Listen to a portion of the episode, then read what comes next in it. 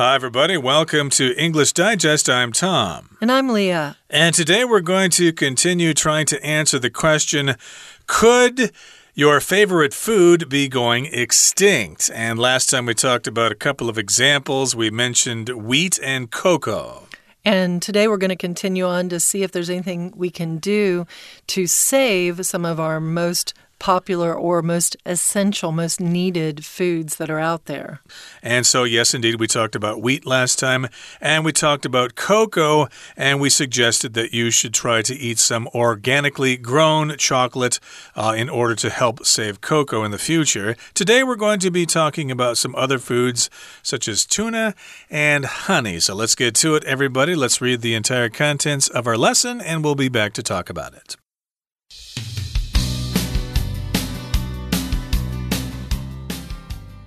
It's not only farmed crops at risk, animals and animal products are also disappearing. Learn how you can help to save two of our most essential food resources. Tuna. Overfishing has affected numerous fish species, but none more so than tuna. Three major tuna species, skipjack, yellowfin, and bluefin, are dropping in number, making the fish's future uncertain. Fishing methods have a great deal to do with this. Commercial net fishing often catches not just fully grown tuna, but also juveniles not yet mature enough to reproduce. This makes it harder for tuna to restore their numbers. There are also inherent problems with eating these large predatory fish, as their loss echoes down the food chain. If you want to ensure your fish is sustainably sourced, examine tuna cans before you buy them. Ask about the origins of your fresh fish and research which fisheries use sustainable practices. Honey. With the decline of bee populations around the world, honey is also in jeopardy, not to mention the many other food crops we rely on bees to pollinate. One major cause is a lack of food. Single crop growing practices and urbanization have left bees starving and weakened their immune systems, making whole hives vulnerable to collapse. To support bee populations, you can grow bee friendly flowers and plants outside. When shopping for honey, try to source it from a single beekeeper who is more likely than a massive producer to care about their bees' health over the bottom line. By pausing to carefully consider our food purchasing decisions, we can all help to promote more sustainable production and prevent the disappearance of our favorite foods. Make your next trip to the store a thoughtful one. Okay, everybody, so we're here on January 5th, and if you remember, yesterday we were talking about crops that can face extinction, like wheat and cocoa. And it's not just crops out there, farmed crops, that are at risk. We'll see here. It says it's not only farmed crops at risk animals and animal products are also disappearing. So these these areas, animal products and animals themselves are also being affected and what we want to do is we can we want to learn how you can help to save two of our most essential food resources. We actually want to save as many as possible, but these are just two examples that we have here. They are two of our most essential, so our most basic food resources. And the first most basic essential food resource is tuna. Uh, tuna is quite common here in Taiwan. It is very much a part of the diet here. And overfishing has affected numerous fish species, but none more so than tuna. So, overfishing means they're just taking too many fish out of the ocean. If people love seafood so much, then they tend to fish for food too much. Maybe you should uh, mix up your diet a little bit and not have so much seafood, but you know, seafood is tasty to some people, and I guess seafood is actually very nutritious as well. So that's probably asking a lot for people to cut down on their seafood. But we're going to focus specifically on tuna, and there are three major tuna species. skipjack, yellowfin, and bluefin, and they are dropping in number, making the fish's future uncertain. So uh, I didn't really know much about tuna myself, but I guess there are three major species, and here are the names skipjack, yellowfin, and bluefin, and all three of those species are going down in number. They're dropping in number. There are fewer and fewer of them swimming in the ocean, and therefore that makes the fish's future uncertain. Are tuna going to go extinct? Well, maybe. With yellowfin, you can imagine that its name comes from it having a yellow fin or some yellow fins, and the same with bluefin. And then skipjack has stripes going up it. And I think I read that skipjack has like the biggest muscular skeletal system of like so many animals out there in the world. So it's quite a powerful little creature, that one. And going on to the next sentence, it says fishing methods have a great deal to do with this. So the way the fish is taken out of the sea can affect the number of fish that are out there. That's what is causing our overfishing. So this what are fishing methods? Well, is it a guy going out with a fishing rod and sticking it in the water and catching one fish? No. We're talking about commercial net fishing. And that often catches not just fully grown tuna, which would be great because those guys are ready to be eaten, but also juveniles, not yet mature enough to reproduce. So it's also getting the younger fish that are out there, the ones that haven't had a chance to produce more baby fish. And that's what happens when you reproduce, you create more of yourself. So if a, if a mother and a father reproduce, they probably made you. Uh, they all did. Uh, somebody reproduced to bring you into the world. So, of course, that's what they want to do with tuna. They don't want to kill the kids. Uh, they need to let them grow up and become mature so they can reproduce and produce more baby tuna to swim in the ocean and grow up and then end up on your dinner plate. So, this makes it harder for tuna to restore their numbers. Uh, that is understandable, of course, if the uh, kids are being killed along with the adults, there's nobody left to replace the adults, so they cannot reproduce when they become adults. There are also inherent problems with eating these large predatory fish, as their loss echoes down the food chain. So, inherent, this word means built in. So, there are some problems that have been there right from the beginning and have always been there. They are built into the situation.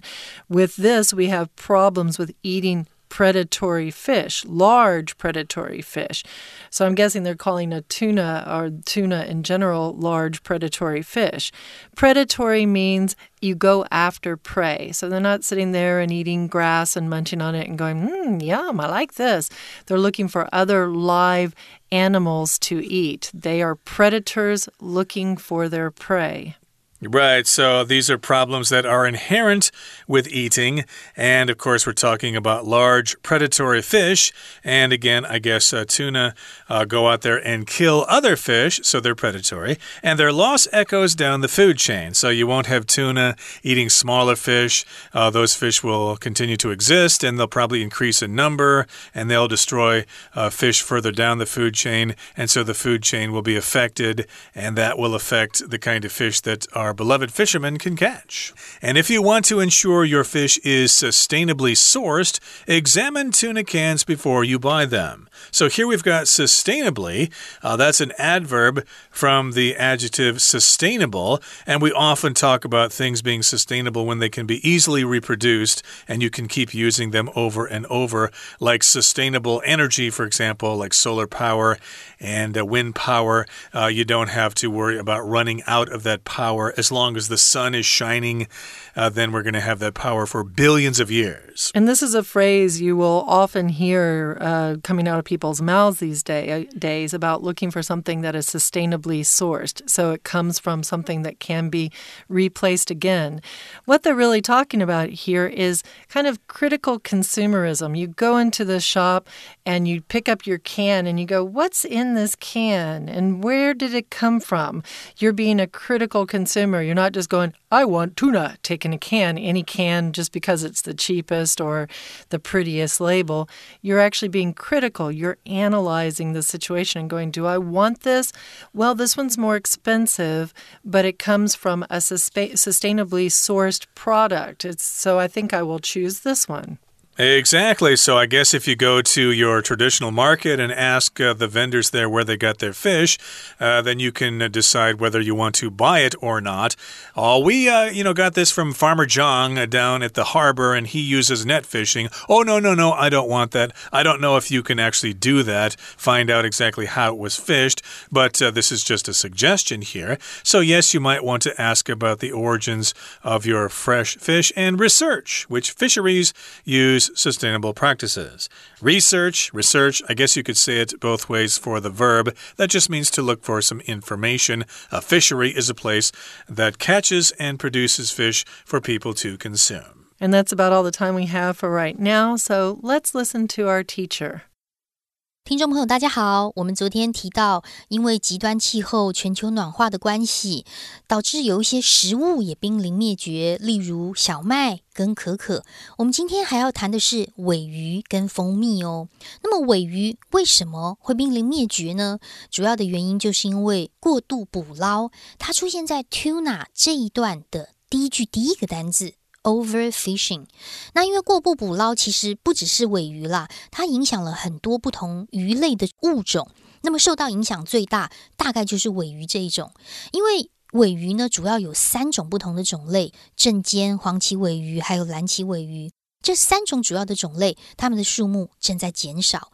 那么数目减少这件事情，就使得鱼类的未来变得非常不确定。诶，因为整个食物链是环环相扣的。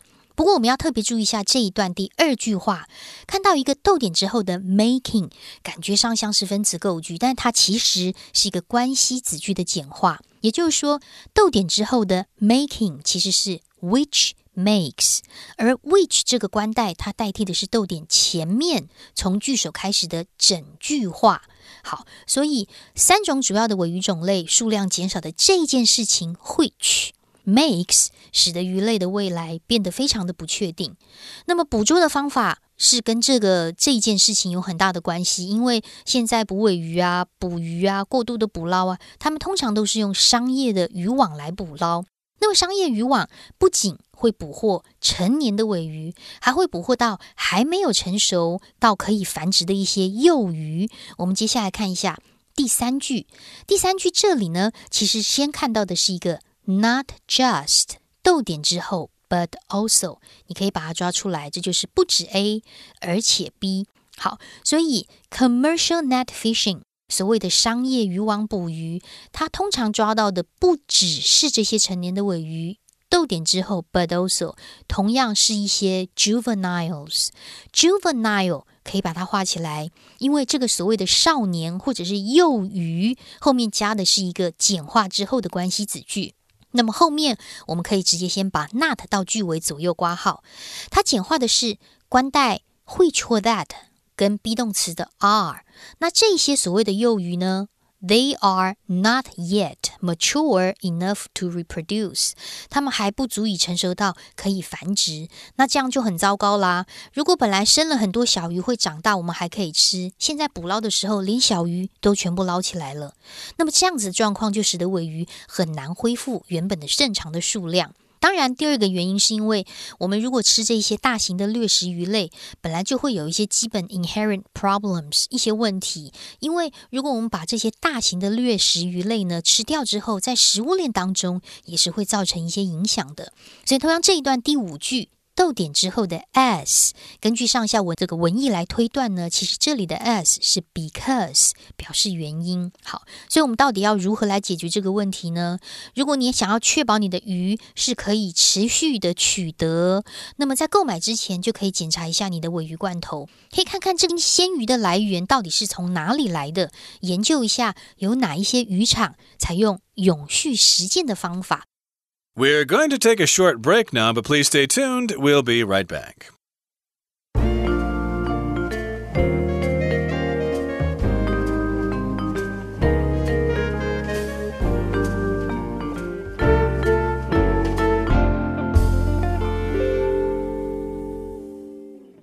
Welcome back, everybody. We've already talked about tuna, so one kind of an animal that we want to make sure we try to protect so that it doesn't go extinct. Now we're going to talk about an animal product, and that's honey. So, honey is something that is produced by bees. Bees flit around to different flowers and they gather up nectar, they gather up pollen, they dip in nectar, they gather up pollen, they bring it back to the hive, and they produce honey. And farmers take the honey out and they let the bees keep producing more and more honey. And that's the normal cycle of how that usually works. And you can buy raw honey or processed honey in stores and it, depending on the the honey is really interesting because depending on where it's produced, it can often have flavors from the flowers that the bees actually visit. So you can taste a little bit of where those bees are getting their good flavor, uh, their good uh, flower flavors from.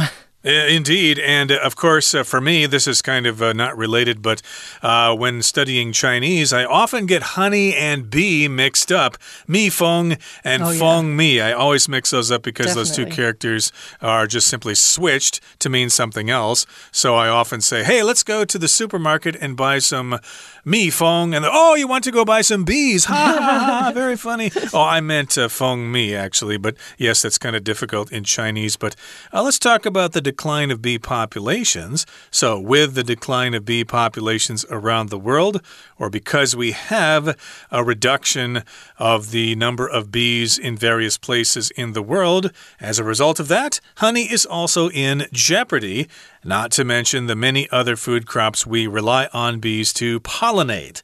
So, here, if something's in jeopardy, that means it's threatened, it could disappear, or it could be damaged severely if we don't do something about it. So, it's in danger, right? Mm. And what is in danger here? Well, we have fewer bees around, possibly because of many different reasons. We're still kind of trying to figure that out. Some people say maybe the chemicals that are put on crops are causing bee populations to die. But we're actually having some serious problems with bee populations around the world. And that's dangerous because, well, honey will then be in jeopardy, which means we won't be able to get it, and that's really scary. If you if you like honey at all, um, well, you will be a very sad human, and I I am one of those. Um, and then there are also the other things that will be affected by the decreasing bee populations, and that's the other crops that we rely on bees to pollinate. So maybe a bee will go from one pumpkin flower to another pumpkin flower, and by doing that, pollinates the pumpkin flower flowers and we get pumpkins. So, what happens if there's no bees? Well, someone has to do the job of the bees by hand, or we lose pumpkins. Right, and uh, lots of vegetables and fruit uh, rely on pollination. So, pollen is the actual powder in the flowers, and the verb is to pollinate, to move that pollen around from flower to flower. And of course, that process is called pollination. Now, one major cause is a lack of food. One major cause of the decline of bee populations is a lack of food. The bees just don't have enough to eat. Single crop growing practices and urbanization have left bees starving and weakened their immune systems, making whole hives vulnerable to collapse. So, yes, we've got these single crop growing practices that we talked about last time. A farmer just grows cocoa every year or just grows wheat every year. They don't rotate their crops. So, if you do that, then that can weaken the immune systems of the bees and it can starve them, uh, which means they don't get enough to eat and they die. And uh, your immune system, of course, is how you protect your body from diseases with antibodies and stuff like that. So, if there's a lot of urbanization going on, it means that more and more cities are popping up, and it's harder for you know crops to be planted when there's more and more cities and larger and large human population. Then there are fewer and fewer places for you know crops to be planted, and fewer and fewer options for bees to go and wander around and get food from. And with their weakened immune systems, we talk about this a lot. You always kind of want to strengthen your immune system by healthy eating or by taking your vitamins, or by exercising, or by going out in the sun and getting some vitamin D. This will keep your immune system running very well and keep you healthy, hopefully. Um, but if these bees have their weakened immune systems, well, that's going to hurt their hive. And their hive is where the bees live, as we talked about before. And it affects their hive by making them vulnerable to collapse. And that's one of the things that's been talked about a lot lately with the reduced bee populations is this collapsing of these hives people are trying to create honey, they're trying to let the bees live and be happy, and all of a sudden the bees just disappear. And this is happening quite a lot. If you're vulnerable to collapse, it means you are weakened, you are easily going to collapse. You are vulnerable, you're weakened. And collapse here means to fall apart or to just disappear. Like we talked about decimate yesterday, it's just going to be something where the building is no longer there, it has fallen down. Right, and then we won't have honey, and the bees won't be able to pollinate plants and stuff like that. So, to support bee populations, you can grow bee friendly flowers and plants outside. That's something you can do. If you live in an apartment in the city, well, you can still make your contribution. You can grow plants on your balcony, and the bees might come and pollinate uh, the flowers and uh, take the pollen and uh, pollinate other plants and things like that. So you can help out those bees with uh, those flowers there and that's something you can do. And when shopping for honey, try to source it from a single beekeeper who's more likely than a massive producer to care about their bees' health over their bottom line. Of course, the bottom line is how much money can we make? Of course, that's the bottom line of a lot of companies. Hey, we're here to make money. We don't care about the environment. Right. And you get the single beekeeper. So if you remember yesterday, we talked about single origin coffee. This is becoming more and more popular or returning to popularity, focusing on that local guy down on the corner who is your local beekeeper. He's one single beekeeper. He's going to make sure his bees are happy, and he's going to do that better than a massive producer. This is a fun word to say. You have to say it sometimes with a little bit of like lengthening the word massive. That makes it sound even bigger than it is. But massive just means that it's really big, right? It's mm. huge. So a huge producer of honey doesn't care about the bee's health. All he really cares about is, well, he wants his money once he gets that honey produced and put onto the market. And this is again, as we were talking about before, your critical consumerism. So you're going in there, you're looking at your can. What's in my can? You're looking at your honey. Where is my honey made? I want this honey, but it needs to be made with honey instead of high fructose corn syrup or, you know, just sugar and water. It needs to be honey. So you're being critical about what you're buying. You're making sure you're buying good things. Yep, I think there are quite a few local bee producers or honey producers here in Taiwan or beekeepers. And I think you can probably buy their products at farmers markets and stuff like that. So check that out. And uh, you might be helping uh, the future of food production in the world. Keep those bees alive and don't worry whether they sting you or not. And let's wrap things up now in the final paragraph. It says By pausing to carefully consider our food purchasing decisions, we can all help to promote more sustainable production and prevent the disappearance of our favorite foods. So, this is just kind of summarizing things here. Of course, we need to pause to think about our food purchasing decisions, realize the origin of the food that we're buying, and uh, buy foods that can uh, help out the environment and stuff like that. So, yes, if we consider our food purchasing decisions, we can help to promote those sustainable production methods. Uh, you know, letting farmers rotate their crops and stuff like that, and uh, to buy honey from uh, local producers, then of course we can prevent the disappearance of our favorite foods and we don't need to worry about starving to death. Right. And again, we're going to wrap up with the thing that I keep coming back to. Make your next trip to the store a thoughtful one. Thoughtful means you're using thought. You're, you're it's full of thought, right? You're thoughtful. So a thoughtful thing to do is to give someone flowers on their birthday or to get your mother some chocolates for Valentine's Day. I'm a mom, so of course I'm going to plug that one. Mm. But it's a thoughtful thing to do. You're thinking about the other person. In this situation, we're asking people to think about the things they're purchasing. Put some thought into it when you go out and buy things. Use your critical consumerism to find things that are good for the environment instead of supporting things that are bad for the environment. Some people might call this woke thinking, although sometimes woke is considered to be a bit of a negative term. Oh, you're so woke, or why don't you get woke? And that's uh, W O K E. And that just means, you know, being aware of things that are socially right and maybe morally right and good for our society as a whole and thoughtful. And yet at the same time, it can be a little bit overdone sometimes with woke. Uh, yeah, so that's a new term that uh, has uh, uh, crept up in the language recently, so you should know that to be woke. But uh, indeed, we want to be thoughtful about what, what is happening in the world of animals there. So, yeah, we need to protect our bees to get our honey, and we need to protect our tuna. And uh, in the future, hopefully, we won't have food shortages and stuff like that. Okay, that brings us to the end of our explanation for today. Let's listen now to our Chinese teacher. 好，接下来我们就来谈另外一种了，所谓的蜂蜜。蜂蜜真的很甜，很好吃啊。可是随着世界各地的蜂蜜的总数的减少，蜂蜜也很危险了。我们看一下这段第一句，第一个这个 with 介系词，它在这里表示原因。当然，我们是根据上下文的文意来做一个推断。那么，蜂蜜现在很危险。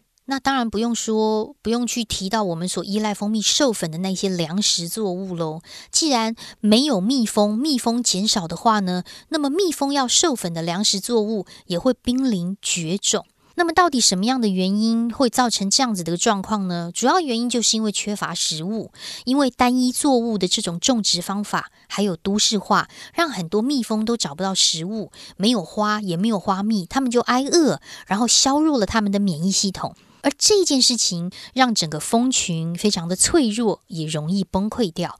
所以，同样这一段第二句，我们看到后面，也就是比较接近句尾的地方，有一个逗点。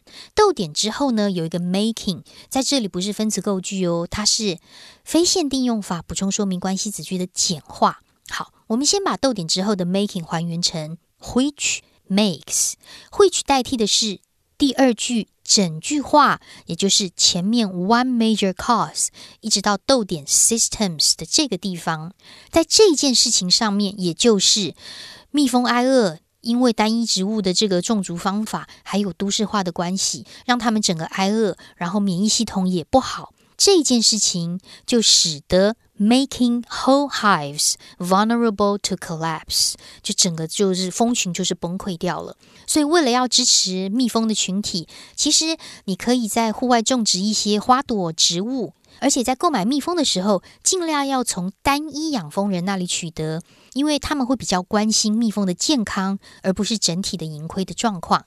当然，在这一段当中，我们看到后面有一个补充说明的关系子句，先行词是 a single beekeeper，逗点之后的 who 到结尾则补充说明单一养蜂人的状况。